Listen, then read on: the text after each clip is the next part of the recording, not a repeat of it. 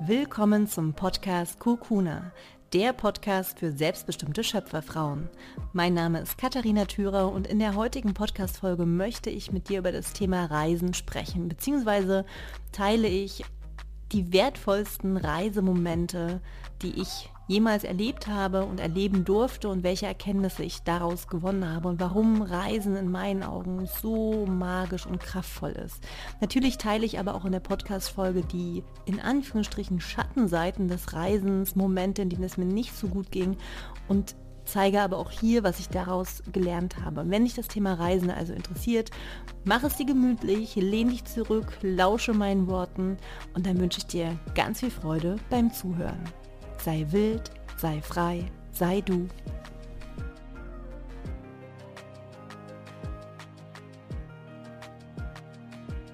Heute vor einer Woche bin ich in Panama von der Insel losgereist und jetzt sitze ich hier wieder in Leipzig, während die Sonne scheint und der Himmel blau strahlt. Ähm, eine Woche ist jetzt schon vergangen und trotzdem habe ich das Gefühl, dass meine Seele noch in Panama ist und ich noch nicht so richtig angekommen bin wieder hier in Deutschland. Ich merke, dass mein Körper müde ist und dass ich gerade noch ein bisschen Zeit brauche, um wirklich hier anzukommen. Und deswegen würde ich gerne als Einstieg in das heutige Thema, in die heutige Podcast-Folge, eine kleine Geschichte erzählen von den Weißen, den Indianern und der Jagd nach der Zeit.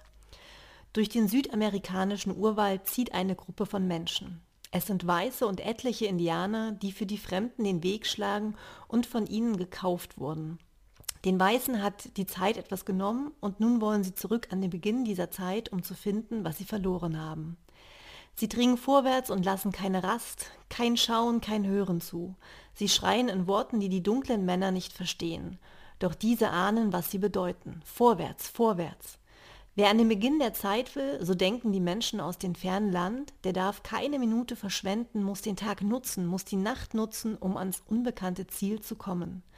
Doch die Gesichter der Indianer verändern sich mit jedem Schritt, mit jedem neuen Befehl. Sie werden immer unruhiger und verstörter und eines Morgens sind sie verschwunden. Nach langem Suchen entdecken die Weißen sie. Sie sitzen im Kreis auf einer Lichtung mit geschlossenen Augen und scheinen nach innen zu hören, in unsichtbare Ferne zu sehen. Alles Schimpfen und Schreien der Fremden kann sie nicht aus der Ruhe bringen. Schließlich erhebt sich ihr Anführer und sagt, wir können nicht weiter, wir müssen hier warten. Unsere Seelen konnten euer Tempo nicht mithalten, sie sind unterwegs verloren gegangen. Nun müssen wir warten, bis sie nachkommen.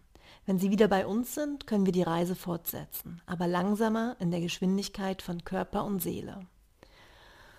Und das ist auch schon eine Erkenntnis, die ich jetzt schon so oft beim Reisen hatte, dass es dass das heutige Tempo beim Reisen oft viel zu schnell ist für unsere Seele. Ob das jetzt schon die Rückreise ist durch das Flugzeug oder die Reise, das Reisetempo an der Reise an sich, ähm, also dass man von einer Sehenswürdigkeit zur anderen reist. Ähm, beim Reisen habe ich oft Momente gehabt, wo ich merkte, ich muss jetzt wirklich einen Gang zurückschalten, innehalten und auf meine Seele warten. Mittlerweile habe ich das eigentlich nur noch bei den Rückreisen. Da merke ich manchmal wirklich, wie mein Körper ähm, ja, auf meine Seele wartet. Innerhalb von 48 Stunden reise ich von der Insel wieder zurück nach Deutschland in ein völlig anderes Klima. Und ich merke, dass meine Seele einfach wesentlich langsamer ist und mehr Zeit braucht, da hinterherzukommen. Und in diesem Zustand befinde ich mich gerade. Und ich möchte in der heutigen Podcast-Folge ähm, so gut es geht alle Seiten des Reisens ähm, beleuchten. Deswegen fange ich auch gleich mit der in Anführungsstrichen Schattenseite des Reisens an, das Reisen eben auch müde machen kann und man auf der einen Seite sich findet und auf der anderen Seite aber auch ein Stückchen verliert. Ja, ähm, ich habe das ganz oft, wenn ich aus Indien oder aus Asien eben zurückkam, habe ich immer wieder gesagt, ich habe das Gefühl, dass ein Stück von meinem Herzen noch dort zurückgeblieben ist. Und das ähm, wird in dieser Geschichte so schön deutlich, dass ein Stück der Seele einfach dort zurückbleibt und es immer ein bisschen dauert, bis diese Seele auch wieder im Hier und Jetzt in der anderen Welt dann ankommt. Was ich auch beim Reisen gelernt habe, ist, wie, wie wertvoll unser deutsches Gesundheitssystem ist. Ähm, ich hatte schon mehrere Situationen beim Reisen, wo es mir nicht gut ging, wo ich einfach mich nach Deutschland gesehnt habe und ja, gemerkt habe, wie wundervoll es uns in Deutschland geht und was für ein tolles Gesundheitssystem wir haben, wo einfach alles sauber ist, wo wir wissen, es wird für uns gesorgt. Ähm, wir, wir können jederzeit zum Arzt gehen, in ein Krankenhaus gehen und wir sind sicher. Ich hatte Situationen, wo ich in Indien zum Beispiel Magen-Darm hatte und wirklich dachte, oh, ich weiß nicht, wie ich diesen Tag überleben soll, weil ich mich übergeben habe. Ähm, es kam, es kam, ja, also ich will da jetzt gar nicht ins, Detail gehen, aber ich quasi, mir ging es einfach nicht gut. Ich bin wirklich äh, gebeugt durchs Zimmer gelaufen und habe mich auf das Klo geschleppt. Ähm, und das waren dann die Momente, wo ich natürlich mich echt gefragt habe, was mache ich hier eigentlich? Ich möchte doch viel, viel lieber nach Deutschland zurück. Genauso erinnere ich mich noch an eine Situation und das sind natürlich dann auch die Geschichten, die man im Nachhinein erzählt und die, über die man schmunzelt, weil man auch damit verbunden natürlich auch lernt, nicht nur das deutsche Gesundheitssystem zu schätzen, sondern zu wissen, alles geht vorbei und man ist stark und man wird diese Situation durchstehen. Jedenfalls eine Situation, an die ich immer denke und dabei grinsen muss, ähm, die ist jetzt überhaupt nicht dramatisch, aber trotzdem ähm, erzeugt sie ein Schmunzeln in, äh, in meinem Gesicht. Und zwar war das auf einer thailändischen Insel. Mein linkes Ohr war total entzündet und ich hatte ziemliche Ohrenschmerzen. Und ich bin dann zum Arzt gegangen, ja, zum Inselarzt. Und ähm, ich weiß noch, wie ich dann quasi versucht habe zu beschreiben, was für ein Problem ich habe. Und dann öffnete er die Schublade, holte da so einen Aufsatz für sein äh, Gerät raus, steckte das dann drauf und guckte mit diesem Gerät und diesem Aufsatz dann ähm, in mein Ohr rein. Und nachdem er dann fertig war, da ein bisschen was äh, auf Englisch gemurmelt hat, nahm er diesen Aufsatz ab. Und in Deutschland würdest du jetzt denken, ja, er wirft den jetzt in, ein, in eine Flüssigkeit zum Desinfizieren oder zum Saubermachen. Er nahm diesen Aufsatz und warf ihn wieder zurück in die Schublade. Und in dem Moment dachte ich, hm, ich denke jetzt nicht darüber nach, in, in, wie vielen anderen Ohren dieser Aufsatz schon steckte. Ich vertraue jetzt darauf, dass es gut ist, dass ich hier beim Arzt war. Er hat mir dann was verschrieben und ähm, die Ohreninfektion ist dann auch besser geworden. Aber es war ein Moment, wo ich einfach auch dachte, hm, ja, interessant, eine spannende Erfahrung. Ähm, was ich aber am, am meisten im Reisen gelernt habe und warum ich auch immer wieder reise, warum es mich ja immer wieder auch dann zum Reisen bewegt, ist, dass ich beim Reisen zum einen entschleunige und zum anderen, indem mir andere Perspektiven gezeigt werden, ich das Gefühl habe, dass meine Sicht auf die Realität wieder gerade gerückt wird, dass ich ähm, wieder sehe, worauf es wirklich im Leben ankommt, was wirklich wichtig ist. Und in meinem Newsletter habe ich davon ja auch schon mal geschrieben, von der Erfahrung ähm, in diesem Kinderheim in Indien, wo ich ähm, für einige Zeit Yoga unterrichtet habe, was für mich eine super prägende Zeit war. Ähm, mit Kindern Yoga zu machen, Hausaufgaben zu machen und einfach von Deutschland zum Beispiel zu erzählen. Das war für mich eine so bewegende Zeit, weil diese Kinder einfach nichts hatten. Ähm, ja, also wir haben mit denen dann auch da zum Beispiel Zähne geputzt, weil die Eltern sich keine Zahnbürsten für die Kinder hätten leisten können. Das heißt, das Kinderheim ähm, hat sich finanziert auch aus Spenden. Und davon wurden dann Zahnbürsten gekauft und jeden Tag haben wir dann quasi mit den Kindern die Zähne geputzt, dass die Kinder sich wenigstens einmal am Tag Zähne putzen konnten und die Zahnbürsten dann eben im Kinderheim da waren.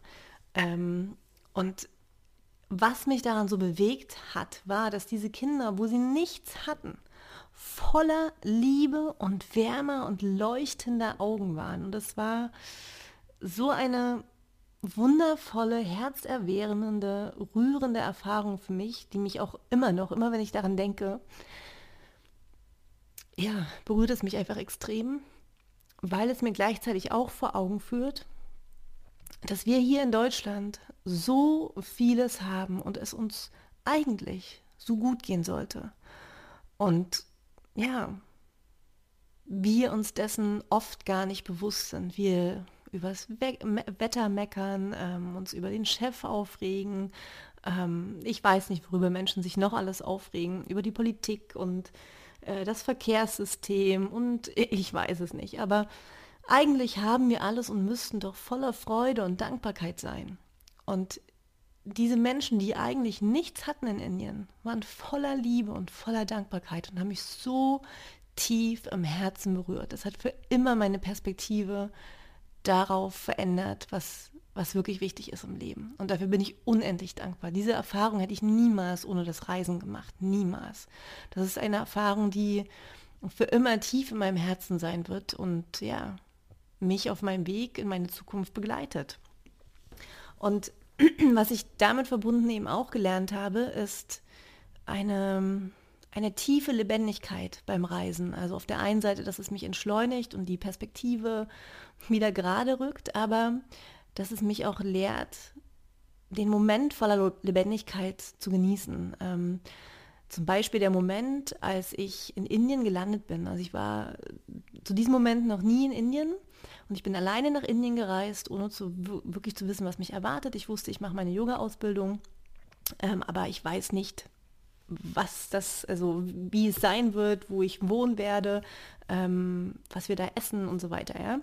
Und ich habe den, den Boden vom Flughafen betreten und es hat sich angefühlt, als würde ich nach Hause kommen. Es war ein so unglaubliches Gefühl. Ich weiß nicht, warum es da war, warum ich mich so, gefühlt habe. Und dann ähm, habe ich ein Taxi genommen und das war eine Taxifahrt, die anderthalb Stunden ging zu dem Ort, wo die Yoga-Ausbildung eben stattfand. Und ich werde diese Taxifahrt einfach niemals vergessen. Ich dachte wirklich in diesem Moment, ich werde sterben, weil gefühlt hatte ich den indischen Michael Schumacher ja, in diesem Taxi sitzen. Es war ein kleines, klappriges Auto. Ähm, in diesem Auto, das muss man sich wirklich so, so mal vor Augen führen, es war kitschig geschmückt mit ganz viel äh, so Plüsch und Glitzer und irgendwelchen ähm, Götterbildern. Das das ganze Auto war von innen einfach dekoriert und geschmückt. Ähm, die Fenster waren offen und während er mich da quasi zu diesem Ort fuhr, ähm, hörten wir laute indische Musik. Er sang mit und alle fünf Minuten spuckte er dann aus dem Auto und dann grinste er mich wieder an. What's your name? What's your name? Und versuchte da mit mir sich zu unterhalten. Und während er da mitsang und spuckte und mit mir versuchte zu sprechen, ähm, fuhr er quasi Slalom und um alle Kühe, die uns da auf der Straße begegneten. Und er grinste einfach nur und hatte unfassbar viel Spaß. Und in diesem Moment dachte ich, wie gesagt, oh mein Gott, ich glaube, ich werde gleich sterben. Und dann war aber der nächste Gedanke, oh mein Gott, wenn ich jetzt sterbe, sterbe ich total glücklich. Ich musste so lachen, weil es war so, okay, ich habe jetzt, hab jetzt nur die Wahl, mich diesem Moment voll hinzugeben. Ich vertraue darauf, dass alles safe ist, dass ich heil und gesund an dem Ort ankommen werde und ich gebe mich der Situation jetzt voll hin. Ich höre jetzt noch die Musik in meinem Ohr, ich sehe ihn jetzt noch vor mir grinsen, ich habe das Gefühl vom Wind in meinem Haar, wenn ich an diese Situation zurückdenke und ich habe so ein dickes Grinsen im Gesicht gehabt. Und das sind Momente, die ich beim Reisen einfach viel häufiger und irgendwie auch viel intensiver wahrnehme. Und von diesen Momenten hatte ich einfach ganz, ganz, ganz viele Momente in, in meinen Reisen. Ähm, es hat mir also auch gelehrt, mehr in den Moment zu kommen, den Moment komplett zu genießen und gleichzeitig aber auch loszulassen und mich dem hinzugeben. Wir, jetzt denke ich auch manchmal, wenn ich an bestimmte Situationen zurückdenke, so, boah, krass, dass ich das einfach gemacht habe. Aber ich habe, wenn ich reise, und da weiß ich nicht genau, wo das herkommt, ich habe ein tiefes Urvertrauen, dass ich vom Universum geschützt und gehalten werde. Es gab zum Beispiel eine Situation, bin ich ähm, nach Kambodscha gereist und ich war davor wochenlang auf Koh Tao auf einer thailändischen Insel. Ich bin da irgendwie hängen geblieben. Ich fand diese Insel, das ist eine ganz, ganz kleine Insel. Ähm, ich fand es da unglaublich schön und ich bin da viel, viel länger geblieben als geplant. Und bin da mit schweren Herzen ähm, nach Kambodscha weitergereist, weil mein Visum eben abgelaufen ist. Und dann habe ich das Hostelzimmer da betreten, meinen Rucksack auf, den, auf das Doppelstockbett gelegt. Und in dem Moment kam jemand ins Zimmer, ein deutscher Mann. Ähm, und ja, wir sind sofort ins Gespräch gekommen und dann stellte sich halt heraus, dass er mit zwei Freunden von ihm von ähm, also wieder zurück nach Thailand reist, um da von, den, von einer Insel zur nächsten mit dem Segelboot zu fahren. Und die Endstation wird dann Koh Samui sein. Und ob ich denn Lust habe mitzukommen. Und ich habe nicht eine Sekunde drüber nachgedacht. Alles in mir hat geschrien, ja, ich will wieder zurück nach Kotau und ja, ich will da mitsegeln. Und dann habe ich das einer Freundin erzählt, total euphorisch. Und sie so, oh mein Gott, bist du verrückt? Du kannst doch nicht mit drei fremden Männern da einfach auf einem Segelboot sein. Was, wenn die dir was antun?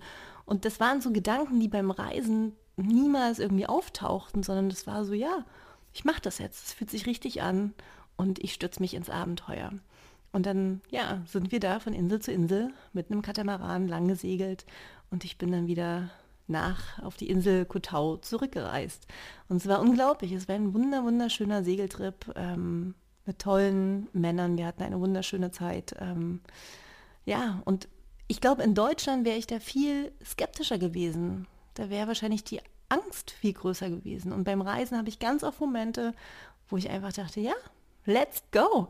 Oder ich weiß auch zum Beispiel in, in Thailand auf Kopangan ähm, hatte ich ganz oft auch die Situation, dass ich da am Straßenrand langgelaufen bin und dann kam jemand, hat angehalten mit dem Moped und mich gefragt, hey, wo willst du denn hin? Ich fahre dich dahin. Und da macht man es einfach. Ja, da habe ich gesagt, ja, ich fahre dahin, klar. Und er so, spring auf und dann hat er mich damit hingenommen. Und in Deutschland, wenn jemand an der Straße anhält und dich fragt, hey, wo willst du hin? Ich nehme dich mit. Ja, da würde man ganz misstrauisch werden und ähm, sagen, nein, danke. Also es sind auch die Momente beim Reisen, die mich gelehrt haben, immer wieder ins Vertrauen zu gehen, immer wieder loszulassen und darauf zu vertrauen, dass alles gut ist und dass die Menschen auch gut sind und mir helfen wollen, mich unterstützen wollen. Und was ich beim Reisen noch gelernt habe oder warum Reisen für mich noch so kraftvoll ist, ähm, zu verstehen, dass jede Erfahrung vorbeigehen wird, was ich am Anfang schon gesagt habe. Ja, da hatte ich eben auch viele Situationen, wo ich in der Situation einfach dachte, so, really? Kidding? Aber im Nachhinein, ja, es hat mich, es hat mich weitergebracht, es hat mich wachsen lassen, es hat mich ruhiger werden lassen, es hat mich mehr in den Frieden gebracht. Eine Situation, die mir jetzt zum Beispiel einfällt, während ich darüber rede, ähm, als ich beim Vipassana war, beim ersten Vipassana, Mm, und ich danach dann wieder in Anführungsstrichen draußen war, habe ich festgestellt, dass meine Kreditkarte gesperrt war, weil ähm, die DKB ähm, ja eben gesehen hat, dass ich äh, innerhalb von einem Tag einmal in Indonesien und dann in Thailand Geld abgehoben habe. Es war quasi ein Transfertag. Also ich war das wirklich, aber sie hat halt gedacht, hm, da sind komische Aktivitäten. Sie haben versucht, mich zu kontaktieren und dadurch, dass ich im Vipassana war, haben sie mich ja nicht erreicht, also haben sie die Kreditkarte gesperrt und auch eine neue Kreditkarte schon losgeschickt gehabt nach Deutschland. Das heißt, es war nicht mehr möglich, diese Kreditkarte zu entsperren wieder. Also habe ich mir dann, das waren die letzten Tage während meiner Reise, habe ich mir nochmal Geld geliehen von einer anderen Reisenden. Ähm, super lieb, habe ich mir dann wirklich ausgerechnet, wie viel Geld ich noch brauche, um bis zum Flughafen zu kommen. Hat sie mir dann lieberweise das Geld eben gegeben. Und dann bin ich nach Bangkok gereist und das Geld hat wirklich genau, genau dafür gereicht, dass ich am Flughafen ankomme. Im Nachhinein denke ich auch so, warum habe ich mir nicht einfach mehr Geld geliehen? Aber ja, da lernt man auch draus.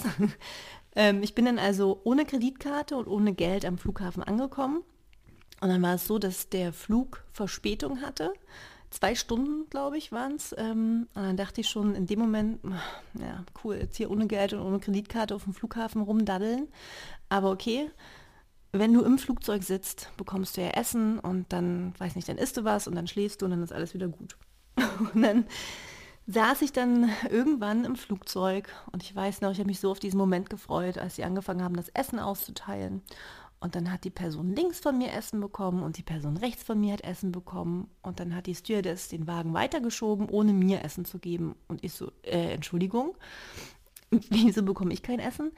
Und dann stellte sich eben raus, dass ich einen so günstigen Flug gebucht habe, wo ich die Option des Essens mit dazu hätte buchen müssen. Und da meinte sie mit einem strahlenden Lächeln, ja, aber es ist überhaupt kein Problem. Du kannst das Essen natürlich auch jetzt noch dazu buchen, entweder bar bezahlen oder mit Kreditkarte. Und ich in dem Moment, hm, ich habe ja keine Kreditkarte, jedenfalls keine, die funktioniert und auch kein Bargeld. Gut, dann nehme ich nichts. Danke. Dann habe ich zehn Stunden auf diesem Flug verbracht, ohne Essen.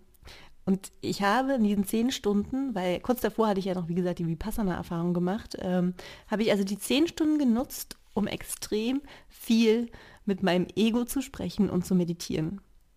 Und auch das war eine witzige Erfahrung für mich und auch dafür bin ich dankbar zu verstehen, diese zehn Stunden werden vorbeigehen. Ja, this too will pass. An Nietzsche. ähm, das sind so Erfahrungen, die würde ich niemals machen, wenn ich zu Hause auf meinem Sofa sitze und Fernsehen gucke. Und für diese Erfahrungen, ähm, für alle Erfahrungen, die ich gemacht habe äh, während des Reisens, bin ich einfach sehr, sehr dankbar. Und eine Erkenntnis, die ich auch immer wieder beim Reisen gemacht habe, ist, dass wenn ich nicht mehr weiß, wie es weitergeht, und das bezieht sich jetzt vor allem auf das Finanzielle, wird etwas passieren, womit ich nicht ansatzweise rechne. Es gab zum Beispiel die Situation, als ich ähm, für längere Zeit in Thailand war, dann äh, ja, war mein Reisebudget quasi aufgebraucht. Ich hatte dann nicht mehr wirklich viel Geld auf dem Konto. Bin dann also nach Deutschland zurück und wusste nicht wirklich, wie es weitergehen soll. Und ich stand in der U-Bahn oder in der S-Bahn, ich weiß nicht mehr, egal, stand da jedenfalls äh, in einem öffentlichen Verkehrsmittel in Berlin und habe halt wirklich die Frage gestellt, ja, wie verdiene ich denn jetzt Geld in den nächsten Wochen? Und da klingelte mein Telefon und mein alter Chef aus Hamburger Agenturzeiten rief mich an und fragte mich, was machst du gerade? Bist du eigentlich wieder zurück in Deutschland? Ich suche einen Freelancer für meine Agentur hier in Stuttgart. Hättest du Lust, ähm, bei einem Projekt mitzuarbeiten? Und das Witzige war damals, dass mein damaliger Freund in Stuttgart ähm, sich für ein Studium beworben hatte und auch zu dieser Zeit nach Stuttgart wollte. Und ich nur dachte, Halleluja Universum, vielen Dank. Was für eine geile Möglichkeit, jetzt auch nach Stuttgart zu gehen und da auch sogar Geld zu verdienen. Genauso war es dann auch wieder in Thailand. Ähm, das war vor anderthalb Jahren, glaube ich, als ich meinen Agenturjob gekündigt habe und den Entschluss getroffen habe, mich wirklich zu 100 Prozent selbstständig zu machen. Also nicht mehr nur Teilzeit in der Agentur und Teilzeit selbstständig, sondern wirklich all in zu gehen, habe ich relativ aus dem Bauch heraus gekündigt und diese Entscheidung gefasst, ja, ich mache mich jetzt zu 100 Prozent selbstständig und hatte in dem Moment nicht wirklich viel finanziellen Puffer. Und wusste also auch da nicht wirklich, ja gut, wie soll ich jetzt meine Selbstständigkeit vorbereiten, ab wann verdiene ich Geld, wie lange kann ich mich da jetzt finanziell sozusagen über Wasser halten. Und auch da hat sich ein Mensch aus meinem vergangenen Leben bei mir gemeldet über Facebook und meinte, Katharina, ich habe an dich gedacht und irgendwie hatte ich den Impuls, dir zu schreiben und dich zu fragen, ob du Hilfe brauchst, ob du finanzielle Unterstützung brauchst. Und scheu dich nicht, es anzunehmen. Und das war so krass, weil ich wirklich dachte, boah, das kann doch jetzt nicht sein. Es kann doch jetzt nicht sein, dass jemand sich anbietet, mir Geld zu schenken und, und dann kam auch sofort so Gedanken wie, ja, aber dann erwartet er vielleicht als, als Gegenzug etwas. Ja, also kam erstmal wieder so Ego-Gedanken, böse Gedanken, selbstzerstörerische Gedanken. Und dann habe ich den Mut gefasst und gesagt, okay, auch hier, wenn mir jemand die Hilfe anbietet, dann ist das seine Entscheidung und ich bin mir sicher, dass ihm das ganz viel gibt auch wenn er mir helfen kann und wenn ich das voller Dankbarkeit annehme. Und dann hat er mich halt eben gefragt, wie viel brauche ich? Und dann habe ich eine Summe gesagt, 5000 Euro. Und dann hatte ich das Geld innerhalb von 24 Stunden auf meinem Konto. Es war, es war wirklich der, der Wahnsinn. Also 5, 24 Stunden später hatte ich 5000 Euro auf dem Konto geschenkt. Also das macht mich jetzt noch sprachlos, wenn ich daran denke. Ich bin da so dankbar und es war ohne Erwartungen, ohne irgendwas im, im Gegenzug dafür zu erhalten. Es war aus Herzen geschenkt, weil er mich so geschätzt hat für meine Arbeit, die ich in den letzten Jahren getan habe. Wahnsinn. Und auch jetzt hier nochmal Bird Island Bungalows äh, in Panama. Der Computer ist kaputt gegangen. Ich äh, konnte nicht wirklich an meinem Online-Business weiterarbeiten. Und ich bin dann voll ins Dienen gegangen, sozusagen von dem Hotel und meiner Freundin zu dienen und, und habe gesagt, okay, ich, ich unterstütze sie da jetzt zu 100 Prozent in, in allen möglichen Situationen, wo ich einfach unterstützen kann. Und ich habe in den letzten zwei Wochen in Panama einfach so viel Geld verdient, wie in diesem kurzen Zeitraum einfach noch nie. Ich habe 10.000 Euro verdient durch Coaching-Anfragen, durch Produktverkäufe, durch mein Retreat. Und da zu verstehen, loszulassen und zu vertrauen. Es ist einfach unglaublich kraftvoll. Und das habe ich beim Reisen erst gelernt. Beim Reisen wirklich zu lernen, ja, ohne Plan, sich dem Leben hinzugeben und mit dem Fluss des Lebens quasi zu fließen und ähm, darauf zu vertrauen, dass da immer wieder sich Möglichkeiten auftun werden, die dich unterstützen, die mich unterstützen, ist einfach ja eine wunder wundervolle Erkenntnis. Und mir war das wichtig, das heute mal so zu teilen, ein paar Erfahrungen zu teilen mit dir, in der Hoffnung, dich zu ermutigen, noch mehr deine Träume zu leben, noch mehr die Komfortzone zu verlassen und wirklich ja, dich auch deinen Ängsten zu stellen. Weil natürlich gibt es auch dann immer Situationen, wo man denkt, boah, was mache ich hier? Und dann kommen vielleicht Ängste hoch und es ist unbequem und unangenehm. Ja, es ist alles andere als die Komfortzone. Aber die Magie, von der ich jetzt erzählt habe, die passiert eben außerhalb der Komfortzone. Die passiert, wenn man sich den Ängsten stellt und wenn man immer wieder ins Vertrauen geht.